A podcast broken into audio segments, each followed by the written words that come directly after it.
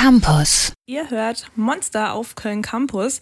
Ja, und ich bin nicht nur mit meinem Kollegen Justin hier im Studio, sondern Nope. wir haben noch einen anderen Gast. Und zwar Newcomer René Kasper. Er wohnt in Kalk, studiert an der Uni Köln Lehramt Deutsch und Pädagogik. Also alles, er hat eigentlich alles, um ihn relatable zu machen, würde ich sagen. Und er macht gerade seine ersten Schritte in der Comedy-Szene. Und wenn man ihn googelt, findet man zuerst einen Auftritt beim Komischen Club, was ja schon auf jeden Fall auch eine Hausnummer ist, würde ich sagen. Vielleicht können wir damit auch gleich einsteigen. Wie kam es denn dazu? Oder war das sogar dein erster Auftritt vielleicht? Ja, äh, hallo, ich äh, freue mich, äh, da zu sein. Ähm, ja, komischer Club war auf jeden Fall mein erster Auftritt. Allerdings ist der, der da jetzt online zu finden ist, nicht auch mein erster. Der, äh, das ist, glaube ich, der vierte, fünfte, keine Ahnung. Aber viel mehr habe ich auch noch nicht. Also ist wirklich alles noch sehr, sehr frisch. Ja. Wie hast du dich denn entschieden, ey, oh, ich will jetzt auf die Bühne gehen, ich will jetzt Comedy machen?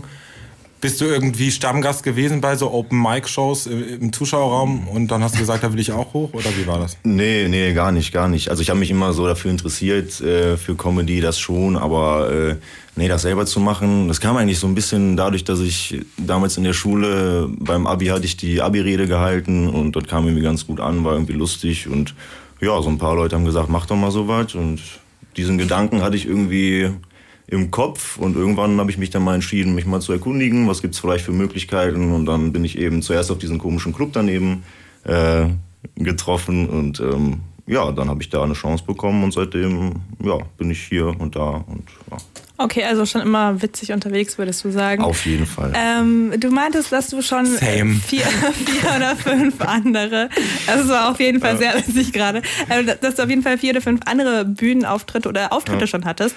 Wie war es denn für dich, als Fohlen, als Comedy-Fohlen laufen zu lernen? Ja, ist schon aufregend, ne? Also Also was war denn dein erster Auftritt zum Beispiel? War es eher so kleiner oder dann doch gleich, okay, ich hau irgendwie im Open Mic vor 100 Leuten was raus? Und vor allem, wie hast du dich vorbereitet? Ich meine, man muss ja irgendwie einen Text schreiben. Man geht ja nicht einfach improvisiert. Nee, also mein, also mein erster Auftritt war dann tatsächlich da im komischen Club. Das ist ja so eine, so eine Open-Mic-Geschichte und äh, da hast du dann sieben Minuten Zeit und äh, ja, habe ich halt einfach mal ein bisschen überlegt, was erzähle ich? Und ich habe das jetzt dann nicht wortwörtlich auswendig gelernt, sondern einfach so, ne, mir grob überlegt, was erzähle ich, dann habe ich das erzählt, das kam ganz gut an und dann habe ich gedacht, ja, mache ich das jetzt nochmal und irgendwie, ja, so im Alltag entwickle ich dann manchmal so ein paar Ideen, dann schreibe ich mir was auf und dann, ja, Also seitdem du auch so ein bisschen auf der Bühne gestanden bist, gehst du definitiv auch so ein bisschen professioneller ran im Sinne von, ah, warte, witziger Gedanke, ich schreibe mir den mal kurz auf. Ja, doch, das äh, kann man so sagen, ja. ja. Erzählst du hauptsächlich aus deinem Leben? Ja, eigentlich nur, eigentlich nur. Also ich lache auch viel über mich selber. Ich glaube, dann ist das auch nicht so, dann kann es auch nicht so falsch ankommen, wenn man über andere Witze macht und so. Ähm, ich erzähle viel über die Uni Köln selbst, weil ich halt finde, hier passieren auch viele lustige Dinge so äh, tagtäglich. Eigentlich schüttel ich immer, wenn ich mal, wenn ich mal hier bin, dann schüttel ich eigentlich den ganzen Tag den Kopf. Ähm, in Kalk passieren natürlich auch viele, viele Sachen, aus denen man irgendwas machen kann. Und ja, also ich, ich klar, ne, übertreibe ich gerne mal ein bisschen, aber das meiste, was ich erzähle, beruht auf wahren Begebenheiten, würde ich sagen, ja. Also so ein bisschen Observational Comedy auf jeden Fall. Ähm, was ist denn jetzt, wenn du sagst, du studierst nebenher, was ist denn Comedy für dich? Das ist irgendwie ein Ausgleich oder der Ort, an dem du über die Uni Köln deinen Frust loswerden kannst zum Beispiel? Ja, ist ein interessanter Gedanke. Ja, vielleicht ist das auch so ein bisschen so ein Ventil. Das kann sein, dass ich da mal so ein bisschen äh, mich auskotzen kann vielleicht. Aber eigentlich ist es ein Hobby. So, als ich gemerkt habe, das macht mir Spaß, äh, als ich auch gemerkt habe, das macht auch den Leuten Spaß, die das hören, äh, ja, hat mich das natürlich dann auch irgendwie wieder gepusht. Und äh, ja, es ist ein Hobby. Ähm, ich habe da bis jetzt nicht, äh, nicht wirklich was mit verdient oder so. Äh, ja, ne, das ist äh, erstmal so der Stand der Dinge und das äh, ist auch cool so. Also ich erwarte jetzt auch gar nicht, dass da so schnell so viel mehr passiert. Ja. Campus. Äh, sag mal, du äh, wohnst jetzt in Kalk und äh, Kalk ist ja, ey, oh, wie soll ich sagen, ein bisschen Ghetto-Life. Ja, ja. Fühlst ja, du dich wohl? Hast du dir das freiwillig ausgesucht oder hast du genommen, weil du nichts bekommen hast, eine andere Wohnung? Es war tatsächlich so das Erste, was äh, uns zugesagt hat damals, ja. Also klar, als Männer-WG ist das auch cool da. Ne? Also äh, ich weiß nicht, wenn ich jetzt irgendwie mal eine Familie gründe, würde ich das vielleicht woanders machen, aber äh, ja, also ist auch nicht so schlimm, wie immer viele sagen, aber diesen Ruf, den das hat, den mache ich mir natürlich so ein bisschen zunutze. Ja.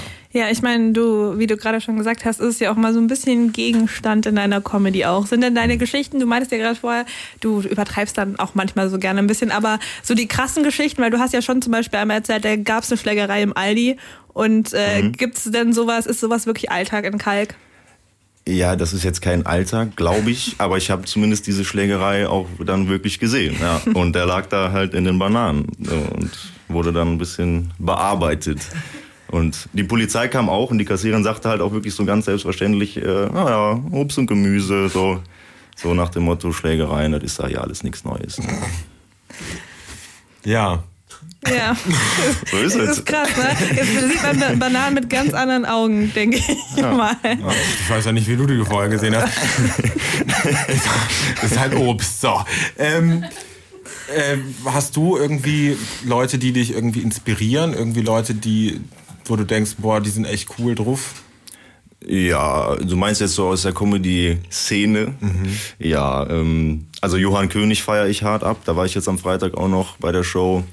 Äh, ist halt so irgendwie so ein Klassiker. Ne? Aktuell finde ich auch Felix Lobrecht ziemlich cool.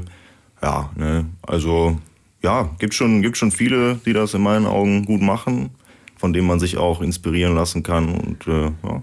Tauscht man sich mit anderen Newcomern dann auch viel aus, wenn du Auftritte hast? Oder hat dir irgendjemand einen Rat gegeben? Holst du dir irgendwie so ein bisschen Ratschläge, wie gehe ich ran? Oder pff? Ja, das schon. Also ähm, wenn, wenn sich mal Gespräche entwickeln, dann äh, klar, dann, dann redet man so ein bisschen darüber. Ähm, was mich immer so interessiert, gerade jetzt am Anfang so, wie gehen Leute so mit Aufregung zum Beispiel um, die es schon ein bisschen länger machen und solche Sachen. Äh, klar, frage ich dann mal nach. Kann man sich auf jeden Fall nützliche Tipps holen. Ne? Auch zum Beispiel äh, so Sachen wie, trinke ich jetzt vor der, vor der Show, trinke ich da jetzt drei, vier, fünf Bier oder halt lieber mal keins. Äh. Und? ja, bis jetzt, also Ne? Meistens schon. Ne? also ist es so deine Art und Weise, wie du mit der Aufregung kompensierst oder hast du schon für dich so ein ganz gutes Mittelmaß gefunden, wo du sagst, ey, so komme ich gut runter, ich laufe irgendwie eine Stunde vorher einmal um den Block? Nee, nee, äh, ich habe eigentlich da nicht so ein, so ein Ritual. Ja, bisher war es halt tatsächlich so, dass ich vorher ein, zwei Bier getrunken habe. Jetzt habe ich beim letzten Mal das mal nicht gemacht. Und es war auch okay. So, also eigentlich war es genau das Gleiche. Wenn du da stehst, ich glaube, dann hast du eh so ein Adrenalin ja, raus. Ja, einfach durch. Dann, dann, machst du das halt und äh, ja. Und wenn ein Gag mal nicht landet, dann halt nicht und dann ja, der nächste. Dann ja. ja. machst du wieder, ne? Manchmal, manchmal kann man zum Beispiel auch vor alten Menschen von ICQ reden und das würden die dann zum Beispiel auch nicht verstehen. Das kann passieren, ja.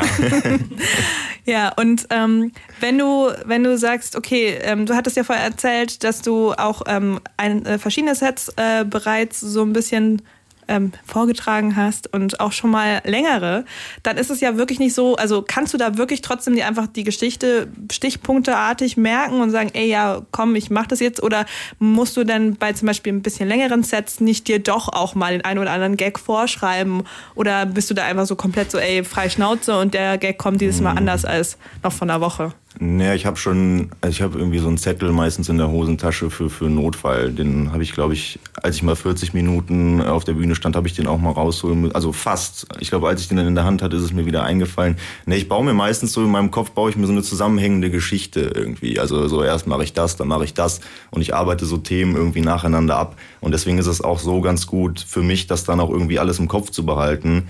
Und äh, klar, so wortwörtlich auswendig lernen mache ich sowieso wenig, außer bei den Sachen, wo es halt wirklich auf äh, Präzision dann irgendwie ankommt. Ähm, ja, und dann äh, geht das irgendwie. Ne? Hattest du mal einen Moment auf der Bühne, wo du dachtest, oh Gott, ey, ich will runter, irgendwie funktioniert gerade gar nichts? Ja, so extrem jetzt nicht. Natürlich gab es schon mal Momente, da hat man sich nicht so richtig wohlgefühlt, weil man eben gemerkt hat, okay, das, was ich jetzt zu Hause irgendwie witzig fand, finden die jetzt irgendwie nicht so lustig und so. Aber äh, nee, also so, so richtig krass hatte ich das bisher nicht. Aber wie gesagt, ne, es kommt wahrscheinlich noch. Ja. Äh, also ich bin ja auch noch ganz am Anfang, das kann natürlich noch kommen. Ne? Ähm, so eine, eine Frage noch zum Abschluss. Testest, äh, testest du denn deine Sets auch irgendwie an Freunden oder Bekannten oder muss deine Freundin herhalten oder deine Mama? Wer auch immer. Mm, also ich mache das alleine, also nicht vor irgendwem, da komme ich mir irgendwie blöd bei vor oder käme ich mir blöd bei vor. Ich mache das dann so in meinem Zimmer schon so mal vom Spiegel, mal gucke ich auch einfach nur in die Luft oder so.